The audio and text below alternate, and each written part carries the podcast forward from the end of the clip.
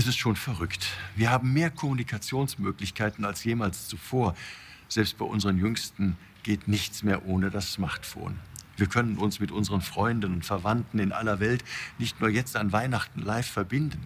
Nie zuvor in der Geschichte der Menschheit waren wir digital, kommunikativ besser vernetzt. Und doch läuft irgendwas gründlich schief. Immer mehr Menschen leiden unter einer krankmachenden Einsamkeit.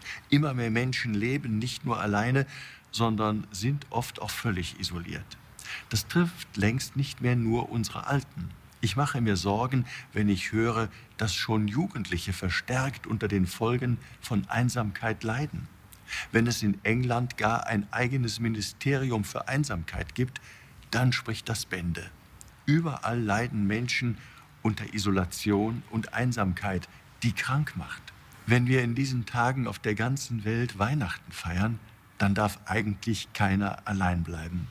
Denn Jesus Christus, Gottes ewiger Sohn, ist für jeden von uns geboren. Gerade jetzt an Weihnachten möchte ich Sie daher einladen, auf andere Menschen zuzugehen. Sprechen Sie ihr gegenüber an. Da wartet jemand auf Sie und da freut sich jemand garantiert darüber. Wenn Sie selber die frohe Botschaft von der Geburt Jesu weitersagen, dann haben Sie gleichzeitig einen wunderbaren Anknüpfungspunkt. Sie sorgen dann nicht nur dafür, dass Sie diese frohmachende Nachricht verbreiten, Sie schenken so auch selber Lebensfreude und neue Lebenskraft. Denn Gottes Liebe, die uns in diesem Kind von Bethlehem aufscheint, die ist ja nicht nur an Weihnachten spürbar und sie wird uns nicht nur Weihnachten geschenkt, sie leuchtet dann immer durch sie auf. Gottes Liebe, die uns aus unserer Dunkelheit und Einsamkeit herausholt und neues Leben schenkt, wird dann durch sie lebendig und erfahrbar.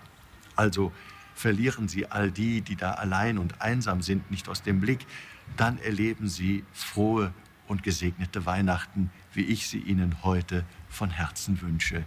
Ihr Rainer Wölki, Erzbischof von Köln.